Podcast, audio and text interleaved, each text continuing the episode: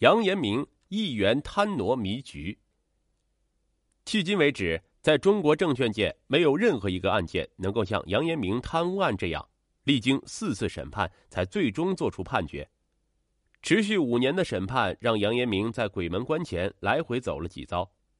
虽然曾经有过活下来的曙光，但最终他还是站到了地狱的入口处。即便如此，杨延明依然给世间留下一个个谜团。在地狱门前，杨延明依然等待着最高人民法院的死刑复核。对于这最后的一线生机，杨延明已经不抱活下来的希望。在二零零八年三月第四次接受审判的时候，杨延明在最后陈述时突然一反常态的提高声音说：“请我的家属做好思想准备，我要求在对我执行死刑前会见家属。”而此时，审判长打断了他的话：“这是庭审，法庭还没做出判决，最后的结论不是你下，而是法院下。”承认有罪，却拒绝说出贪污巨款的去向，这笔最后被认定为六千九百一十二万元的巨额赃款到底在哪儿？目前人们所知道唯一的突破口就是杨延明，但杨延明至死不招。从这个意义上说，杨延明也是零口供被判死刑的第一贪官。四次审判，杨延明给人们留下的最深刻印象就是思维缜密，回答问题虽然缓慢，但滴水不漏。无论法官和检察官怎么发问，杨延明都像一只外交家一样，把所有尖锐的问题化于无形。杨延明在法庭上的表现，其实更像一个太极拳高手。所有问题都是在他和法官、检察官、杨延明的助手张荣之间来回推来推去。只有被问到资金去向的关键处，杨延明才会突然发力说：“我不说。”即便是最后庭审中，他说赃款中有一部分向有关人员行贿了，也只是蜻蜓点水的表示，如果贪官被抓，他可以出庭作证，但他却没有说出任何一个受贿者的名字。然而。历经五年的审判和羁押生活，这个隐藏了多年的秘密早已将杨延明压抑的喘不过气来。死对于杨延明反而是一种解脱，活着才是最残忍的酷刑。杨延明可以带着所有秘密坦然赴死，也免得让那些与钱有关的人提心吊胆。毕竟，只要杨延明活着，他就是一颗不定时炸弹，谁也不敢保证什么时候杨延明会突然崩溃。将那半个多亿的资金去向抖出来，到那个时候揪出来的也许是一个，也许是一串但可以肯定的是，到那个时候大家都没有好下场。所以从法律上，杨延明贪污六千多万已经是天文数字，按律当斩。从这些资金的去向上，无论是送给贪官，还是藏匿在某个不为人所知的地方，这笔巨款其实就是一个火药桶。那些与此有关的人时刻坐在这个火药桶上，只要杨延明活着，就是一个隐性；杨延明死，反而是一个最好的选择。杨彦明用五年时间犯罪，又用五年时间接受审判，最终也没能逃脱死刑的厄运，这是不是命运使然？谁也不好说。因贪污挪用公款近一亿元。原中国银河证券北京望京西园营业部总经理杨彦明受到了法律最严厉的惩罚。从二零零五年十二月十三日，杨延明被北京市第一中级人民法院一审以贪污罪、挪用公款罪判处死刑之后，杨延明成为目前中国证券业界被一审判处死刑的第一人，也因此在中国证券硕鼠榜上独占鳌头。但是，由于杨彦明拒绝交代赃款的去向，致使赃款至今下落不明。杨延明案件经过两审法院的四次审理，才作出最终死刑判决。法院对杨延明贪污案采取了非常谨慎的方式，力求每个证据都能落到实处。让人难以相信的是，法院最后认定杨延明贪污的六千九百一十二万元，是一九九八年六月到二零零三年八月的五年之间。杨延明利用职务便利，多次指使营业部财务人员违规从营业部的资金账户内提取的现金，而且每次提取的数额都不大，基本都是在几万元、十几万元。在杨延明担任证券营业部领导期间，这样累积了五年，终于累计成如此触目惊心的巨大数额。从杨延明的这种贪污手段看，他小数额的从单位里不停的往外拿钱，而且从不间断的拿了五年，跟昼夜不停从粮仓往自己的窝里偷米的老鼠一样，所以他被称为证券硕鼠，可谓名副其实。但自始至终让人疑惑不解，并令办案人员头痛不已的是，这个疯狂贪污数千万元的证券公司总经理，宁可两次选择自杀，宁可以沉默的方式选择死刑，也坚决不肯说出赃款的下落。面对办案人员苦口婆心的教育和劝导，杨彦明的回答始终只有一句话：“我说不清。”而在关于杨彦明的四份判决书上，每次都赫然写着这样一句话。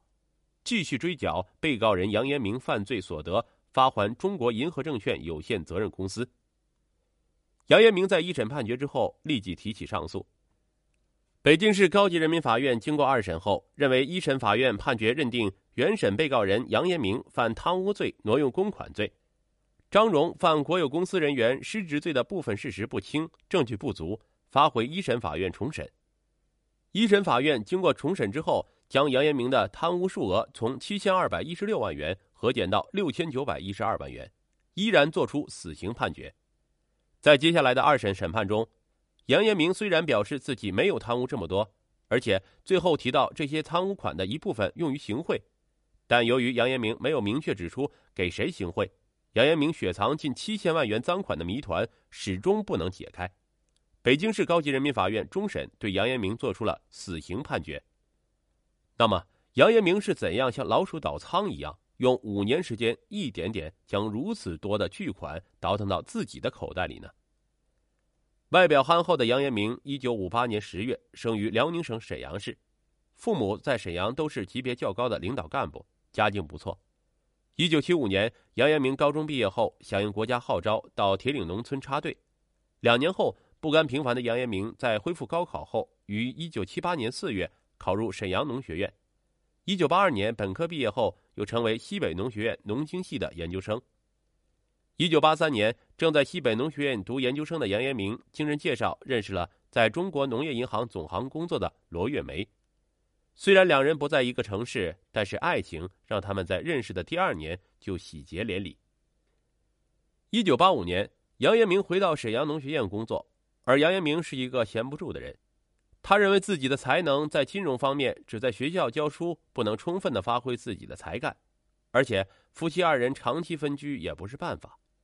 在二十世纪八十年代初期，研究生当属凤毛麟角，是很多单位需要的人才，所以研究生毕业回到母校沈阳农学院工作不到一年，一九八六年十月，杨彦明终于鲤鱼跳龙门，来到了有金饭碗之称的银行系统之一的农业银行总行。并且一干就是二十年。二十年间，杨延明经历了研究所、研究室、农行信托等部门，几乎见证了农行的发展历程。杨延明先后在不同的部门工作，积累了丰富的工作经验，也体验到了早期中国证券市场的不规范和投机心理，而行业不规范的市场操作，则对他以后的出轨行为影响深远。二十世纪九十年代是中国的证券市场迅速发展的时期。应形势发展的需要，一九九八年六月，杨延明成为中国长城信托投资公司北京证券交易营业部总经理。中国银河证券公司成立后，营业部先后迁职，更名为中国银河证券有限公司北京虎坊桥证券营业部、北京望京西园证券营业部。杨延明一直担任总经理，虽然名称不同，但实质不变。用最通俗的说法就是，杨延明是银河证券北京公司的老总。杨延明在担任营业部总经理之前，曾被派往深圳从事证券工作。他工作认真，能力强，在中国农业银行总行早期几次较大的证券操作中，表现了出色的业务能力，成为中国证券界赫赫有名的人物之一。所以，北京营业部成立后，杨延明被任命为总经理。上任之后，杨彦明大刀阔斧地开展了业务，把证券市场做得如火如荼。也同时养成了刚愎自用的毛病。杨彦明话不多，但他脾气暴躁武断，平时对下属说话便是交代给他们的工作。私下里，员工们都认为杨彦明很霸道，但谁也不敢当面反驳。不管事情是员工分内的还是分外的，他命令员工做这做那时，从不会做出过多解释。杨彦明喜欢的是干净利落，绝不拖泥带水。除了强硬的工作手腕，杨彦明最大的特点就是爱喝酒和下棋，而且酒量大的惊人，棋术也相当高明。除此之外，杨彦明没有别的爱好，不嫖不赌不抽，即使喝酒，也不是到大饭店要什么山珍海味，而是几个小菜便可下酒。杨彦明的妻子在单位里担任领导职务，级别比杨彦明高，分管着一大摊工作。杨艳明在家时也很少和妻子罗月梅谈到工作上的事情，而且案发前坚决跟妻子离了婚。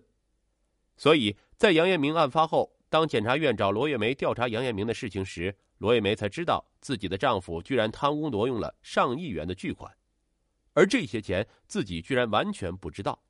也没有听杨艳明提起过。而据检察机关对罗月梅的调查，罗月梅名下的财产只有几十万元，她的银行存折上的资金来源基本都是工资收入，与她的收支状况没有什么出入。法院一审认定，杨彦明通过老鼠打洞的方式，五年贪污了七千多万元，但既没有往家里拿，也没有在外面开公司搞什么投资，更没有因为赌博或者包养情人之类的开销。据司法机关调查，杨彦明也从来没有把任何资金转移到境外。老鼠偷米，终究会有个窝存放。那么，杨延明贪污的这笔巨款究竟到哪里去了呢？这是本案最大的谜团。